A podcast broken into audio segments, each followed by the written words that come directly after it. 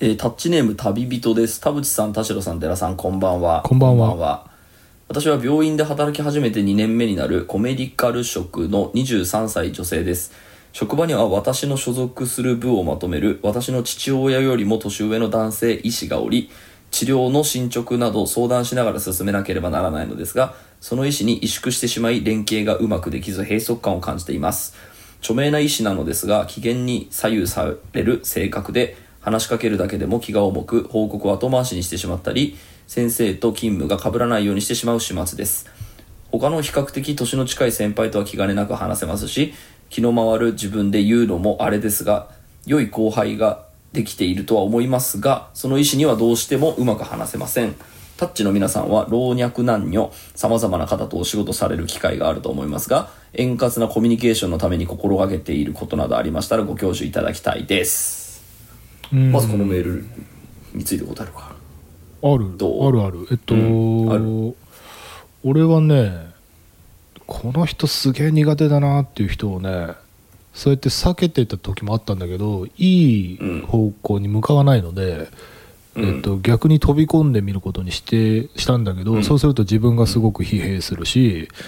いやなかなか難しいな距離感って思ってたんだけどうん。これはねそういう近づいたり離れたりを繰り返してるうちにうん。時間が解決する。ほう。それは仲良くなるってことなのか、えっとねたもとを分かつってそれはこれは本当にケースバイケースなんだけど、あのまあ、だから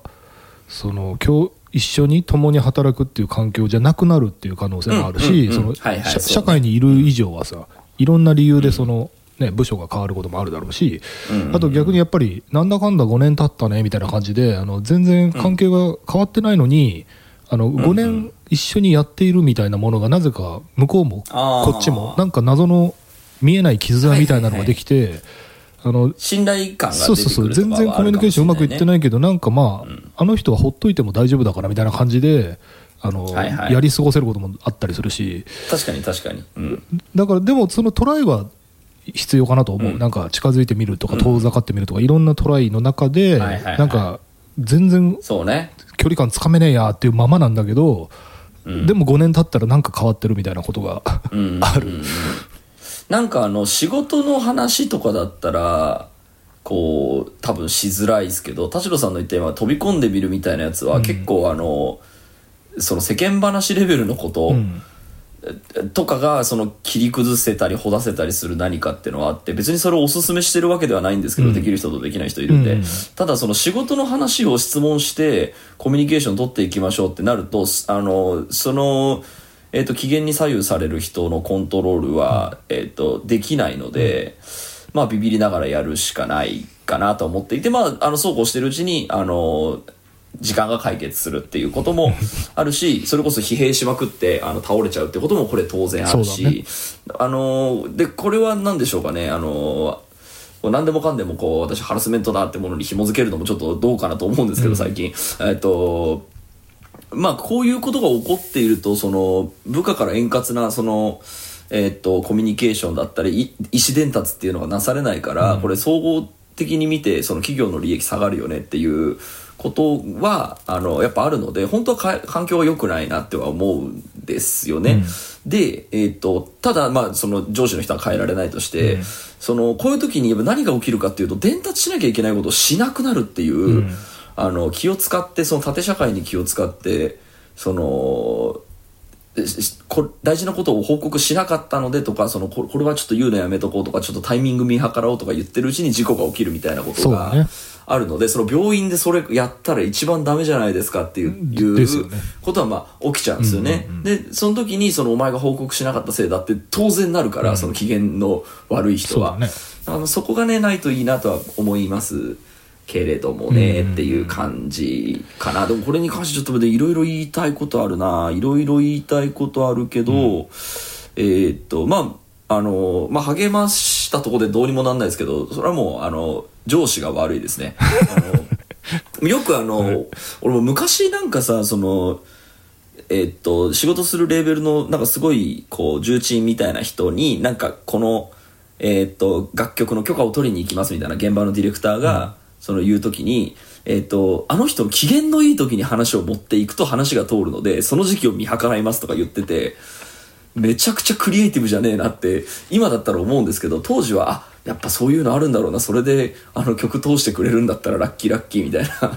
感じはあるなと思っていて、はいはい。だからそれが、そのディレクターは多分その空気を読んで、まあそういうこいつの攻略法で機嫌のいい時に話しかけて機嫌が悪い時には近づかないみたいなことを多分してたのかなとはうん。思ったりすしたなとは思います。だからあのい今になってみるとそれ全然クリエイティブじゃねえって思うんだけどまあなんかみんなそうやってきますよねいうタイミングをこう見計らうみたいなね。そうね。でもう一通です、えー田代さん田淵さん寺さんこんにちは。こんにちは。えー職場に困った人がいてイライラしたくないのに、えーしてしまう方のメールにとても共感しました。第669回ですね、えー私は年単位で同じ状況が続いた結果何しても無理だったので仕事を辞めることにしました、職場は行政機関私は非正規公務員です。同じ業務を担当している10歳以上年上の正規職員が離席が多いミスが多いミスをやん、えーいろんな人がやんわり伝えても、えーちゃんとやってるのにおかしいなんでだろうと認めず謝らない、えー非正規の私が、えー正規職員の時間を超えて毎日残業しているのに追い越して定時で帰る。なのに業務が回らなくて仕事を頼んでも時間がないと断るなどこっちを煽ってんのかってレベルでひどい人です。えー田淵さんのおっしゃった本人に合わせて教えてあげる伝え方を工夫する、えーなどあらゆることをして1年間本人との向き合いましたが何も伝わらずメンタル崩して私が休職。復職して本人に働きかけるのは諦め方向転換して係長に話しても大変ね辛いねとだけ言われ放置、えー課長に上の人から指導してほしいと言ってもパワハラになるから言えないと言われ続けさらに、え1年この組織無理となった3月末で、えー退職することにしました、えー言葉を尽くせと田淵さんはおっしゃいますが話してもわからない人がフルコンボすると私みたいなことになります。尽くし損です。えー分かってくれる周りの同僚たちはなんでこっちが辞めないといけないのかと言ってくれますが、相手は正規職員、こちらは非正規です。いくら15年も続けてても非正規が辞めるしかないんです。えーどこをどうすれば辞めなくてよかったのか、イライラし続けた私が悪かったのか、閉塞感なんてものじゃないイライラをどうか成仏させてください。という、タッチネームひいちからいただきましたね。うんいやわかる。こういうことあるよね。そうなんですよ。この辺のこ職場の悩みがね、最近すごいのよ。すごくこの俺たちそういうラジオに今なりつつある真面目な方ほどやっぱりこうなるよね。そう食らうんだよね,、うん食らうね。でこれはまあそのうあのでもその上司に掛け合って上司がそういう、えー、と決定をするのであればああマッチングが悪いんだってやめるっていうのが、あの一番、まあ、自分の心を守るためには僕はいいかなと思っていて、うん。要はそのあなたの会社にこういうパフォーマンスをしていて私は必要な人材だと思います。で、えーこの人はどうかと思うので会社で指導してくださいって言われて、その人はその正規雇雇用者を取ったってことなんであそうなんですね。私取らないってことなんですね。OK やめますっていうなんかそこの感じ。僕だからその言葉を尽くせって言ってるんですけど結構その態度はめちゃめちゃ取っていて、えーっとまあ、上に掛け合ってみて、えーっとだその思った通りにならない場合はもう諦めるっていうあ会社の判断がそれなんだでじゃあもう期待しないって言ってえーっとめちゃめちゃ心のスイッチをオフにしに行くみたいな、まあ、そこってやっぱ会社の判断なんでその、えーっと会社の判断がそのパワハラになるから言えないっていうのであれば、まあそういうそのそれごときの会社なんでしょうねっていうっていう印象はありますかね。そのこれ、えっと、先ほどお職種がさなんか行政の何って言ったっけ、な？行政機関行政機って書関いてます。行政機関っていうのがちょっとどういうジャンル感なのか、あれだけどお役所系、うん。そう。あのーままず話聞いてて思ったのがその自分ちゃんとやってるのになんであの合ってないんだろうみたいなね。その今文句言ってるそのターゲットの方の人がもうすでになんか何らかの障害状況になってると思うんだよね。なんかパニック障害とかなんかその、要はさ、えっと一生懸命取り組んでるのになんか集中できないとかあのなんかそういう状況ってあるじゃん。あのうんうん精神疾患というかさ。であのそのパワハラになるからなんとかっていうところも多分そこが関連してくるのかなと思うんだよ。ああなるほどね。これがさ、えっと、例えば会社の金使い込んでたとかさだったらあの別にクビにする理由がもう一発アウトなんだけど、うん。なんかその頑張ってるのに仕事ができないっていう人をただクビにできねえしなっていうのが多分今日本社会におけるすごい大きな問題じゃない、うん。うん。そうね、うんだから、えっと、やっぱり一生懸命頑張ってるのに仕事ができないっていう状況が多分普通じゃないわけだから、このその人にやっぱり医療を進める上司がいるべきだと思うんだよ。そうだねそうだね。うん。仕事ができないことをあのこう糾弾するんじゃなくて、うんうん。あの君一生懸命やってるのに仕事ができないってことはなんか集中力を欠いているとか、なんかその何かちょっと脳神経外科い行ったらとか、なんかそのやっぱり何かが、あの援助が必要で、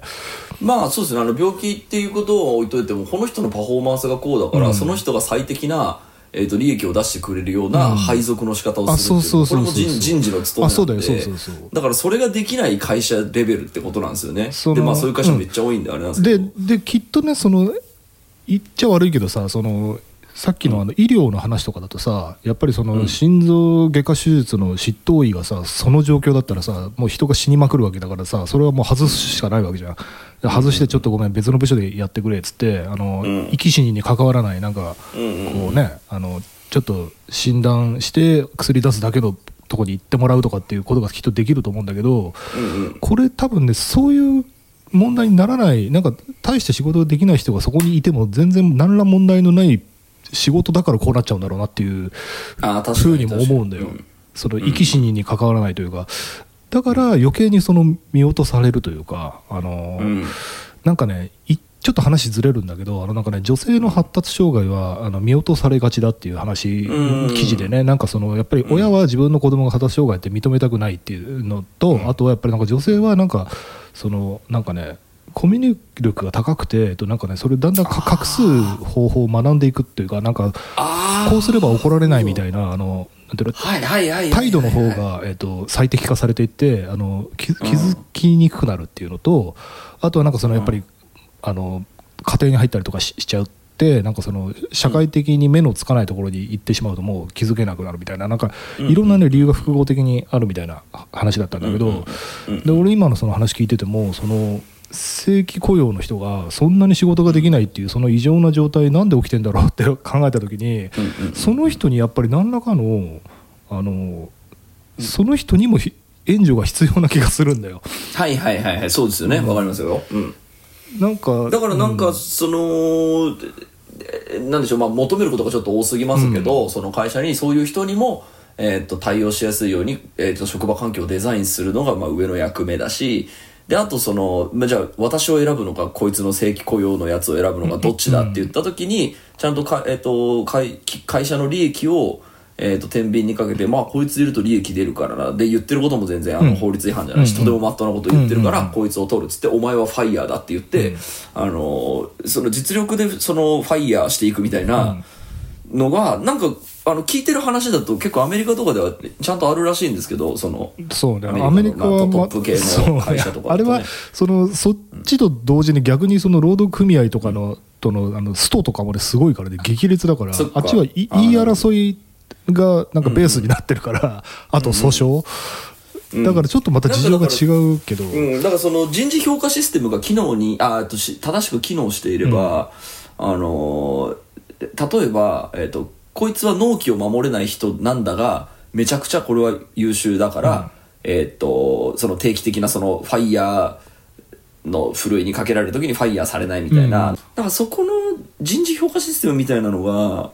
あんまりその特にこう古き良きお役所仕事の機関にはそうなんじゃないっていう感じはしますけどね。そうね。終身雇用たれみたいな。そう。だあとちょっとまたさっきあのご本人の方にちょっと立ち戻るとその、そういう人がその縁の下であの残業してまでサポートしちゃうからあなんかできてないって言ってたけどなんとかなったねってその上の上の人たちがなっちゃうんだよね。だからもうその人ができないんであればもうできないままにしておくってだからこれね真面目な人あるあるであのそれをできないままに見の見そがせないっていうのがあってそうだね。あの人本当クソだけど私がやんなかったらこの番回んないんだからもう私がやっちゃうぞってやっちゃうんだよね。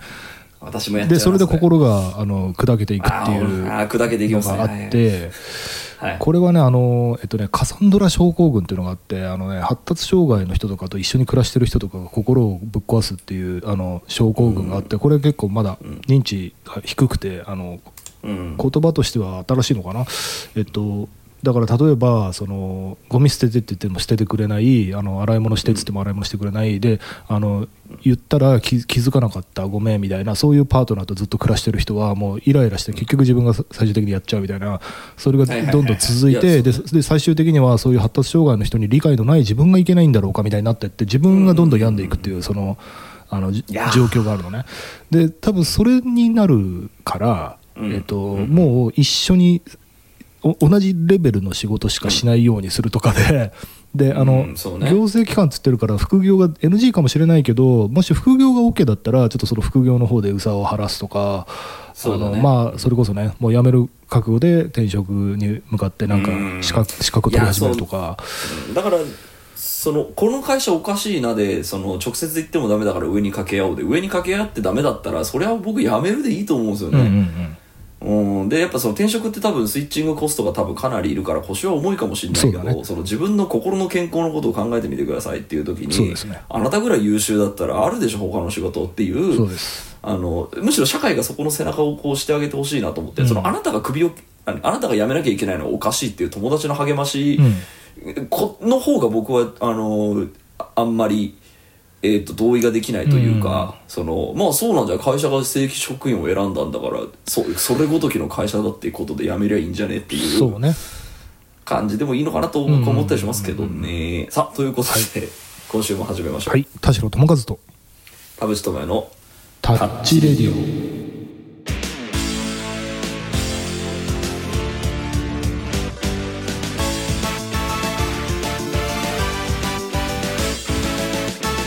改めましてこんにちは田代智和です。改めましてこんにちは田淵智也です。この番組は作曲家田代智和とミュージシャン田淵智也がお送りする閉塞感打破レディオでございます、そして健やかな企業運営を目指す社会派ラジオでございます、あのねちょっと立て続けにちょっとこの2通のメールを紹介した流れでなんですけど、ちょっとごめん今週ちょっと真面目な話になあの議論になるかもしれないですけど、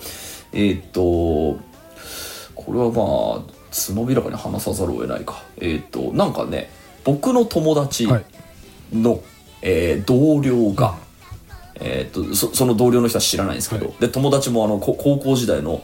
ふ遠い縁のやつなんですけど、えーっと友達がその適応働きすぎて適応障害になってしまった、はいはい。っていう話を聞きましてえーっとまあなんかそこのメールをしてる中で俺がまあそういうこともちょこちょこ勉強してたからこういろいろあの言葉返したりしてる流れでうーんなんかそのこの適応障害っていうその病気っていうののまあ認知があんまりないなって思うしえーっとさっきね田代さんが言ったね女性の発達障害みたいなのに実は僕ちょっと近い、えーっとヒントを感じたんですけど、あその人じゃないですよ、その人女性じゃないですけど、えーっと大体そうやって適応障害になる人って働きすぎっていう理由でいああ。の会社には言われるんですね、あはいでいや違うんだって、うん。環境が悪いからだっつうのっていう、そこの認知が本当に足んないんだなと思って特にその大企業とかはなんだなと思ってで僕もまあ今までその適応障害で倒れてる人何人も見てきてるんでうん。近くで、うん。まあ、その度にこういろいろ勉強したりこれ何が悪いんじゃろうと思っていろいろ考察してみるとまあいろいろ学びにはなったなって思いながら、うん。こう今まで生きてきたところまで、まあ、僕ももう常にそのギリギリのところまでいいたような多分人生だったような気もするんで、あの偶然倒れてないだけで、うん。まあ、っていうのもあって、えーっと特に出口考えてないんですけど、はい。適応障害って何なんじゃろうっていうのをで多分まあもちろんタッチリスナーの方に人の方が詳しい人いるでしょうから最初ちょっとね募集しようかなとも思ったんですけど、なんかいきなりちょっと重たいテーマだから、うん。あのまず一回こうちょっとあの船舶な知識ではありますけれども、なんとなくはふわっと話してみてこう有識者のメールを待つみたいな感じの話をちょっとしてみようかなと思います、は今週も30分間あなたの閉塞感をダハタッチ。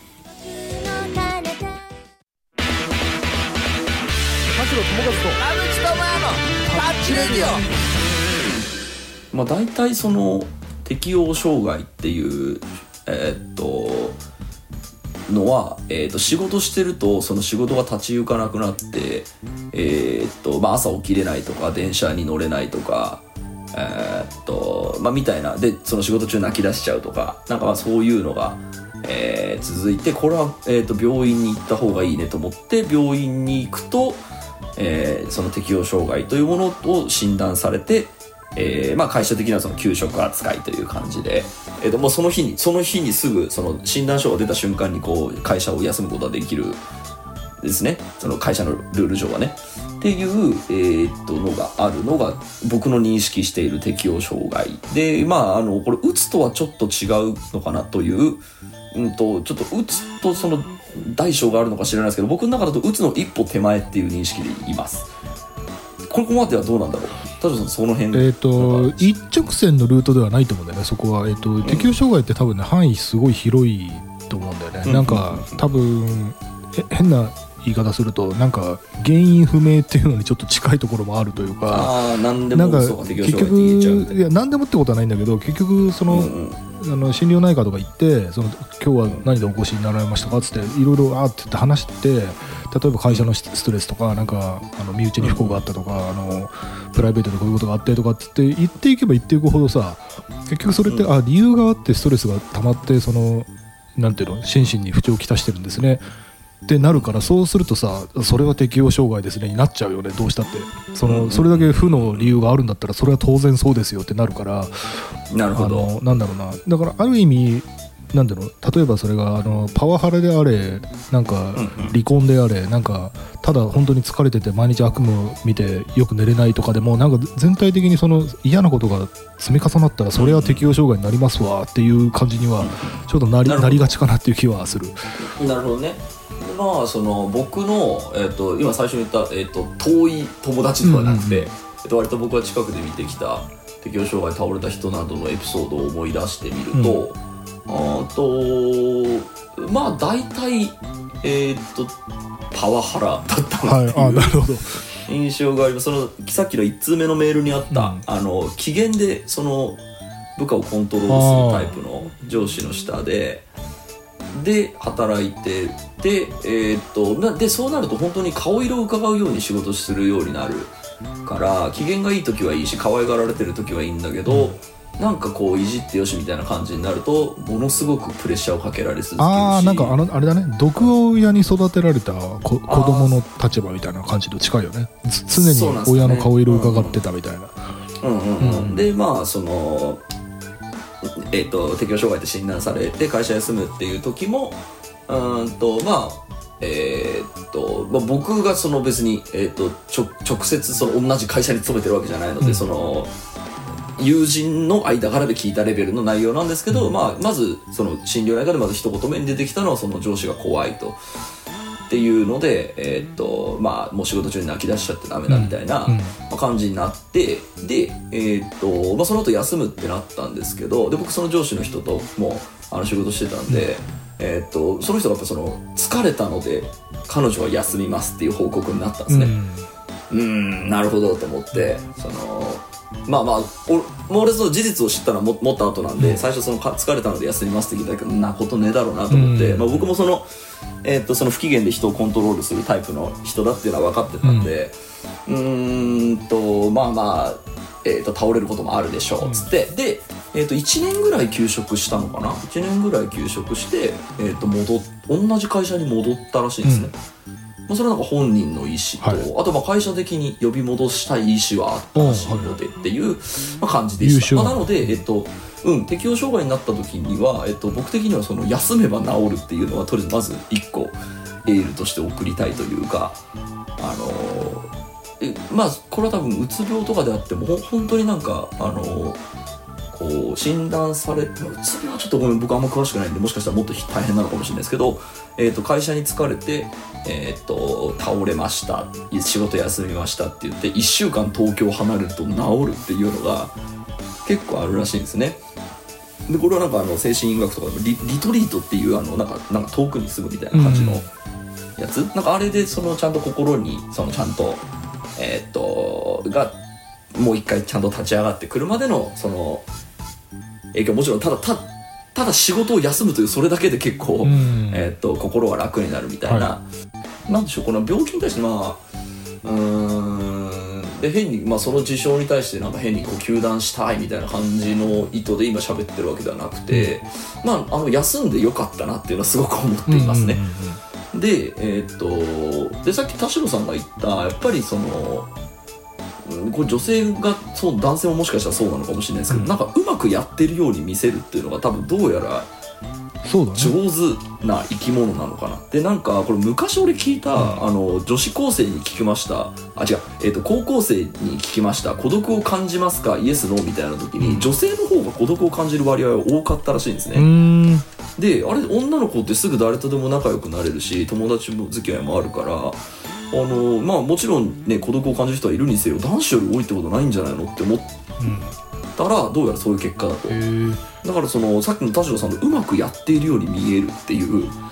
感じはあるんじゃないかなと思っていて、うん。だから僕はその誰かが適応障害で倒れましたって話を、まあ、それ以前もそれ以後もまあ頻繁に聞くので、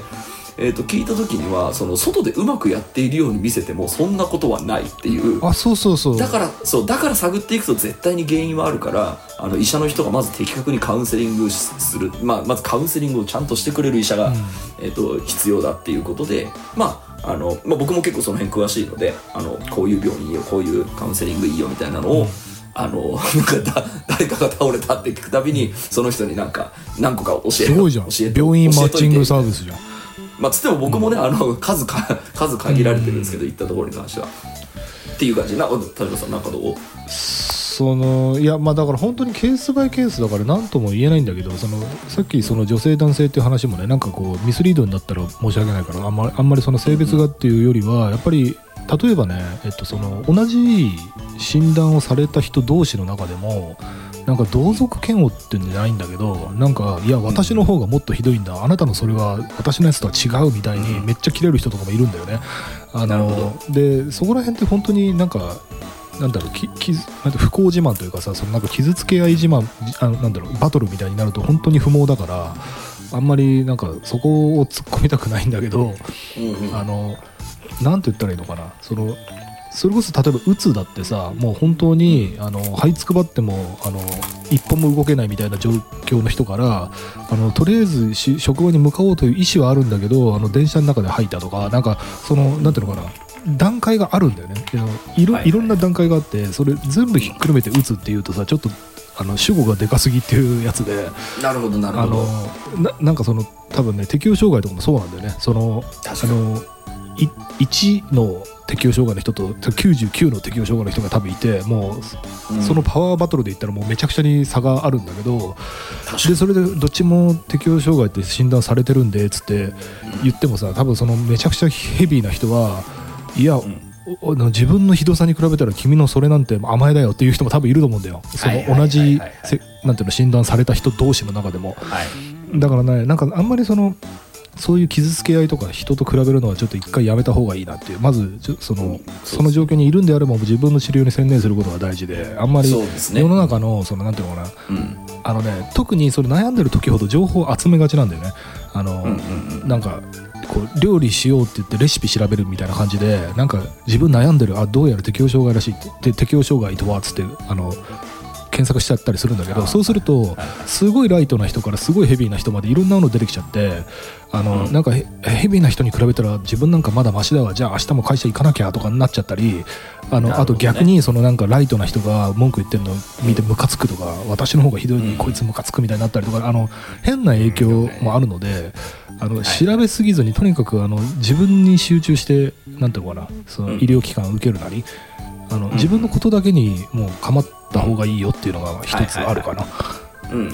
あでその僕まあ大体僕の周りで適応障害である人は大体そういうハラスメント系のあれなんで、うん。ただその適応障害イコールハラスメントが原因っていうわけでは僕ないと思うんですね、でえっ、とでその例えばそのハラスメントを受けましたっていう告発をした本人もハラスメントだと思ってたとしても、えっと、それが100%それだけが原因じゃなくて実は寝不足とか実は休みがないとか、あのそういう心の健やかさ保てなくなるからこういうことになるよねっていう可能性もあったりするんで、そうだね。えっと、その全ての環境に適応ができなくなるので適応障害ですっていうことな気がするんで、はい。えっとまあ、僕がその適応障害ですっていう人に対して何か送るエールがあればまず休めっていうのが一つなんですけど、あとはまあその予防策としてあの睡眠しっかりとるっていうのが。そうだあねのあと休みというものがが、えー、と休んではいけないみたいな、えー、と幻想を捨てるっていうそれはあの会社がどんな同調圧力をかけてきても、えー、と休みがないのは絶対心を病むので、えー、と休まなければダメっていうのをもうちょっと世の中にこうえっ、となんか認知されるといいなって思っている。で、えっとその睡眠が取れないのであればあの精神的に逼迫してくるとあの睡眠不足とかあの睡眠が深くなくなるみたいなのあるんでそれはもうあのこう予防策としてあの心療内科に早めに掛け合ってれば睡眠薬だろうがうん。何だろうが、あの適切に処置してくれればそことは戦えるんでだから必ずしも休みがない毎日だっていうことがイコールまた悪かというとこれまた違くてそれとうまく付き合うためには睡眠時間をまずしっかり確保する前提でっていうそうえーところもね必要なのかなと思います。まだからでだからその、あどうぞいやそれもだからあの言い方難しいけどある種恵まれた環境だからその睡眠時間も取れるわけでそれであの、ね。ヤングケアラー問題みたいにさなんか自分もやらなきゃいけないことあるのにあの家帰ったら親の面倒も見なきゃいけないとかででその付き合ってる恋人も発達障害でとかでもう全部なんていうのかなこの世の全ての役割を自分が受け持ってるみたいな暮らししてる人多分いるんだよね。うん。でその人に「お前寝ろよ」って言ってももう寝る時間なくてすでにあの果たさなければならない義務が周りにもうそうね。4個も5つもあってだからそのそうするとじゃあ何を捨てるのかみたいになってさおもう無理心中とかさああいう風になっちゃうじゃん。そのなんかそれだったらやっぱりもうあのなんていうのかなそこまで追い込まれてる人はやっぱりもうどっかに助けを求めに行くしかなくて。そうですねそのなんか自助努力でどうにかしそのなんか寝ればいいんだとか休めばいいんだじゃもう済まないと思うんだよね。だからやっぱもうでそういうケースにそうも助けを求めに行くしかないんだよねもうん。僕が言いたいのは、うん。その睡眠時間を取らないと心が病むので睡眠時間が取れないっていう場合は、えっとまあ、自分自自助努力をするもそうかもしれない。けど、ちゃんと外に助けを求めて、うんうんうんうん。あこの、えっとずっとケアしなければいけない生活っていうのはこれ良くないから、うんうんしっかり環境を整え直しましょうみたいに、なるのが本当は理想だなってもちろんそうはいかないからうん。苦しんでる人が多いんだと思いますけど、っていうところはまああるっすかね。あとはそれはやっぱその休んではいけないっていう同調圧力とかが多いかなと思っていて俺なんかその昔言われて言われてっていうかその横耳に聞いてすっげえやっぱ記憶に残ってて嫌なのは、あの権力がある人たちがあの俺はもう何歳の時から休んだことがないとか えーっとなんか朝まで飲むのがそのうはい。こうイベン今イベンターとかですけど イベンターの務めだろうなみたいな、えーっといるね。まあ、ことがあると、ね。うん。もちろん土日がライブだから土日はその打ち上げまで行っていますね。そういうイベンターだみたいな、はいで、えーっとそうやって人は育っていくんだみたいなのも昔からなんか聞いた時にうん良くないだろうなと思って、はい。でえーっとで結局その、まあ、それをごめんなさいハラスメントだとまず故障すると、そのハラスメントに耐えられた人しか残ってないからそれいいんですよね。俺は20の時から休みなく働いて毎日朝まで飲んでたので大丈夫、うん。だから、えー、とそうであるべきみたいな。でまあこれはもう今のあの芸能界とか全体の話もそうですけどあのこうだからこうできた俺はこうだからこうできただけでその続いていく業界、えーの場合はえっ、とこうひえ死亡する人が、えー、と少なくなってきたら終わりに近づいていくんですよね。うんあのやめていくので、はい。そんなそんなしょうもないところはやめていくので、だからあのまあ音楽業界とかまあアーティストとかもそうですけどなんかそこ考え直さなきゃいけない時に来てないっていう。あでもそれはあのもうまさにこのキャンセルカルチャーというかそのいろんなしわ寄せが多分今そのここにあのたどり着いてるんだと思うんだけど、そうですね、うん。そのそれこそさあの毎晩なんか後輩を連れて飲み歩ってたみたいな昭和のスターの話みたいなやつってさ、うん。あのライターがそれを美談として書くんだよ。なんか豪傑とかさ、なんかはいはいそのもうがんが診断されたのにあのそその死ぬ前の日も銀座で後輩俳優を50人連れて銀座で飲んでいたみたいなさなんかなんていうの伝説みたいな。うん。なんかもてはやしてる時代が結構長きにあっましたね、て、うんでそれ自体もかっこいいみたいなところが多分あったと思うんだよ。あのなんかヤンキー文化みたいな感じでさ、うんうんうんうん。その駅一駅ずつ降りてそこの振りを全部ぶっ飛ばしてたぜみたいなのが、うん。のに近いじゃんそのなんていうの、うん。それかっけえみたいな感じで。うん。でその時代がねやっぱり終焉を迎えてだ今主力としてその働いている人たちがそのタイプじゃなくなってきてるんだと思うんだけどあの、うん。パワー系が減ってきたというかはいはいはいなんかそれでこうキャンセルカルチャーの流れもこうなんかだと思いますけどね、であのまあ一定の傾向はあるんですよね。その超体力の強い人の方がパフォーマンスが高い。っていうのは、まあ一応傾向としてあるんですけど、えっ、といやでもパフォーマンスが高い人っていうのはそれだけじゃないから、えっ、とそうじゃないこうパフォーマンスの高い人が出てくるのが当たり前の世の中になった時にこの昔のこのクソつまんないえっ、と 伝統は叩いてまあ叩いてって言ったらあれかな、あのちょっと告発してもいいよねみたいな感じなのが今のこのキャンセルカルチャーの、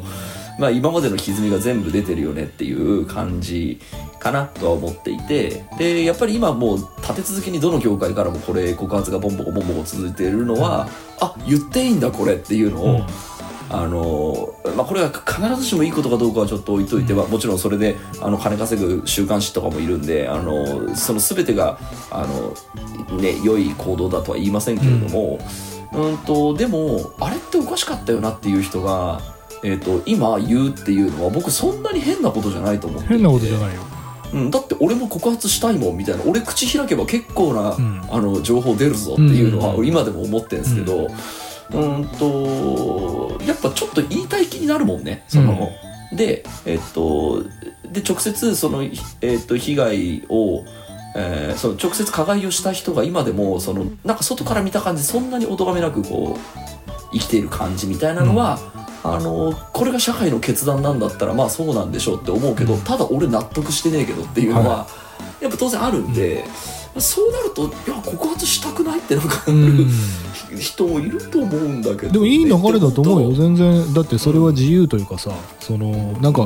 告発したいけどできないっていうのが要はそのパワハラだったりなんていうの？圧力だったり同調圧力だったりなんかするわけじゃない？そのとうん。あのあ最近だとなんだっけな。あのその内部告発がさやっぱりさ、内部告発ってそのいいことなのか悪いことなのかみたいなね議論もあるんだよ。なんかその、ある意味さその中でそのなんていうの？金を稼いでいってなんか裏切りだみたいな人もいるしさ、であとなんていうの？そのルールに100%そのなんていうの？し従うことが本当にうん。社会性なのかみたいなね。結構その、うんうん。なんだあの社会性とは何かみたいな議論もあるんだよ。これあの、えっと、例えばで言うとその時速40キロの道を40キロ以下で走ってる人本当にいるんですかみたいな話で、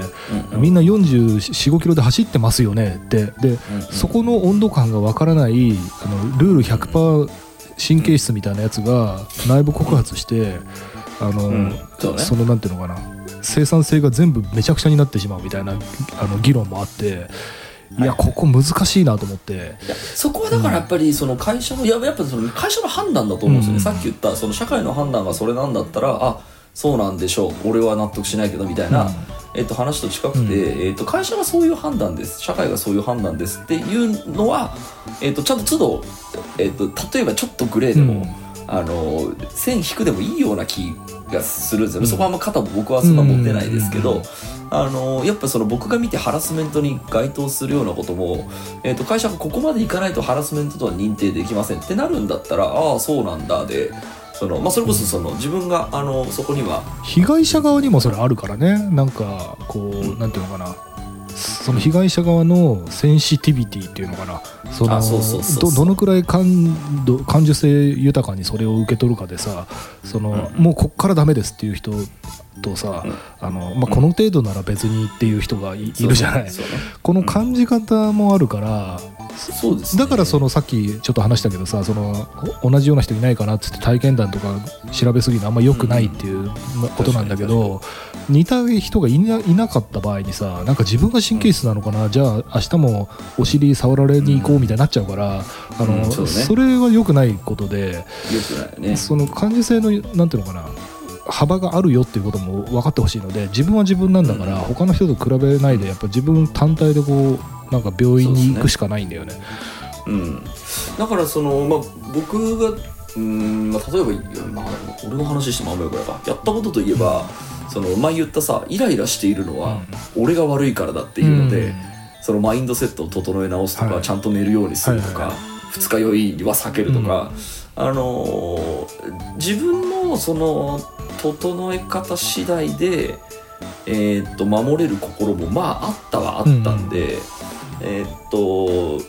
それは多分自分なりの、まあ、だからといってさ俺朝まで飲むのがやめられない人だったら多分こうはなってないわけで、まあ、別に今でも飲むけど 楽しければ飲むよね。楽しければ飲むんだけど、えっとまあ、みたいな話ややっぱりそのちゃんと寝た方がイライラしないなみたいなのに気づけたから、じゃあなんかこういう仕事の前日は飲み過ぎないようにしようとかここはちょっと責任感あるところだからあのちゃんとよく寝てから行こうみたいに、なんか結局その自分の心を守るやり方を自分で見つけていかなきゃいけない。でそれは僕はもうせ心療内科であって、うん。カウンセリングであって、うん。もうとにかく外に頼っていいからっていうのはそうだよ。すごく言っていて、本当にだからあの僕適応障害でその多分別の子に、えーっとまあ、とにかくカウンセリングに行けっていうのをずっと言ってそうだねたんですけど、あのやっぱり苦手意識がすごいあるんですよね、うん。やっぱり行ったら負けなのではないかっていうのが行った方がいいよ。行った方がいい行った方がいい。でう。うん。あのカウンセリングはマジで行った方がいい。負けじゃないから。でもこれはあの今までのそのやっぱり僕の調べによるとやっぱ日本は圧倒的に精神医学に対するその抵抗が強いと。うん、でやっぱそのスウェーデンとかだったらあのもっとね発達してあのの人口のもうね何割があの何働いてる人の何割がその睡眠薬飲んでますみたいなはのが、あの割と明けっぴろげに情報としてあるんですけど、あの日本に関してはそれを言ってはいけないみたいな空気、うん。言ったら負けなんだっていう空気があるから、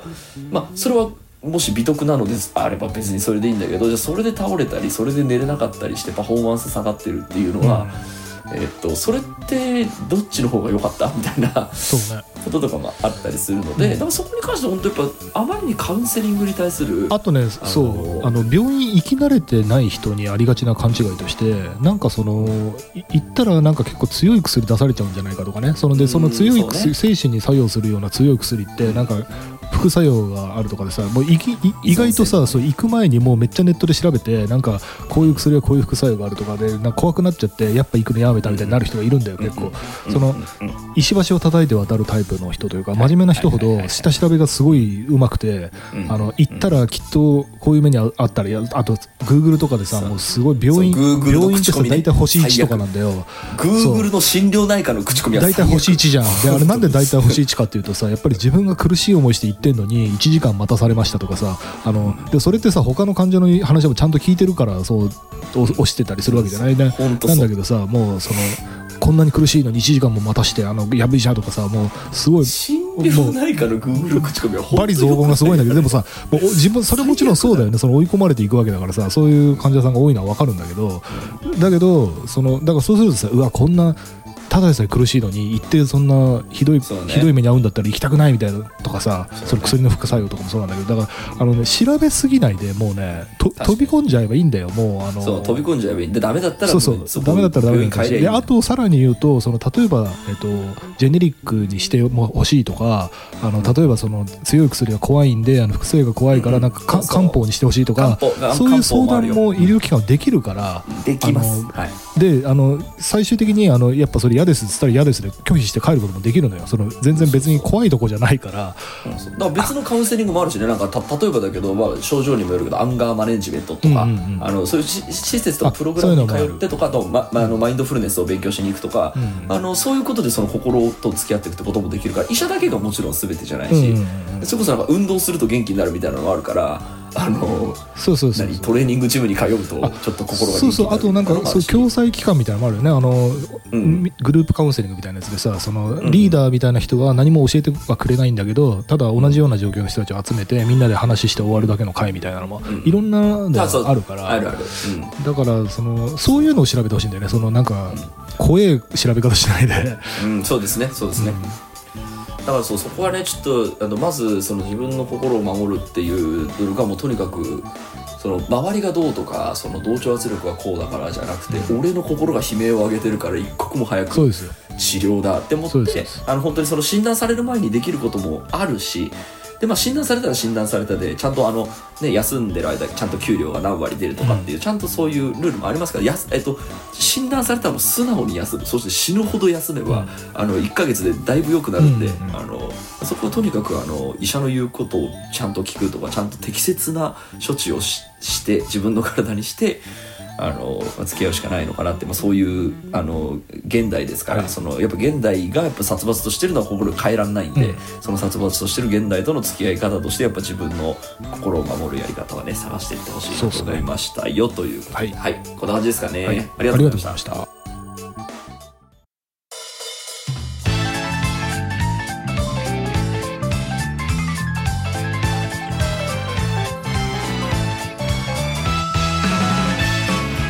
はい、エンディングのお時間でございます。今週もありがとうございます。ありがとうございました番組のご意見、ご感想はブログのメールフォームよりお寄せください。タッチプサイトに話してもらいたいこと大募集でございます。e メールアドレスは、タッチレディオアットマーク Gmail.com、tacchiradio アットマーク Gmail.com でございます。オフィシャル X の方もチェックしてくださいということで、ちょっと長くなったんで、寺さんに話を振らずにもう終わりますけど、え？なんかある？やっぱ聞いとくかいやいやえっとねあのーまあこう調べるにあたって、まあ、Google の口コミ最悪問題に巻き取られ巻き取られないようにあの一個だけあ一個だけというかなんか提案すると、まあ、調べるにしても一一個だけとにかくここは信頼できるっていうリソースあのソースに限ってだけあの見るっていうのにうん。すると。で、えー、と要は調べすぎないために1個で始める感じで、うん。1個何にするかっていうと「あの今日の健康」っていう NHK の、えー、と健康サイトが結構まとまってて、へー。今の適応障害のあのーやつをまあ専門、まあ、要は NHK が一応お墨付きで専門家に聞いた話を書いてあったりあとへあとはその今受診の提案もありましたけどどうやったらあのすんなり受診を進められるかみたいなそのレベルのその細かさで細やかさであの番組一本作ったりその記事になってるので、うん。うん。なんかちょっとそういう一個だけまあ家庭の医学とかでも何でもいいんですけどうん。まあこういうのまあ身内びいきもありますが今日の健康はそういう意味ではえーいいですね。いいですね。よという、うんはい。聞いてよかった、寺さんに振ってよかったですねありがとうございます、はい。い、やちょっとマジでね自分の心をこう守るやり方というのはちゃんちゃんとありますんではい。そういう社会とうまく付き合っていってもらえたら嬉しいなと思っていますよ。はい、ということで今週はここまでです、はい。お相手は田代智和と。田淵智也でした。また来週教えて。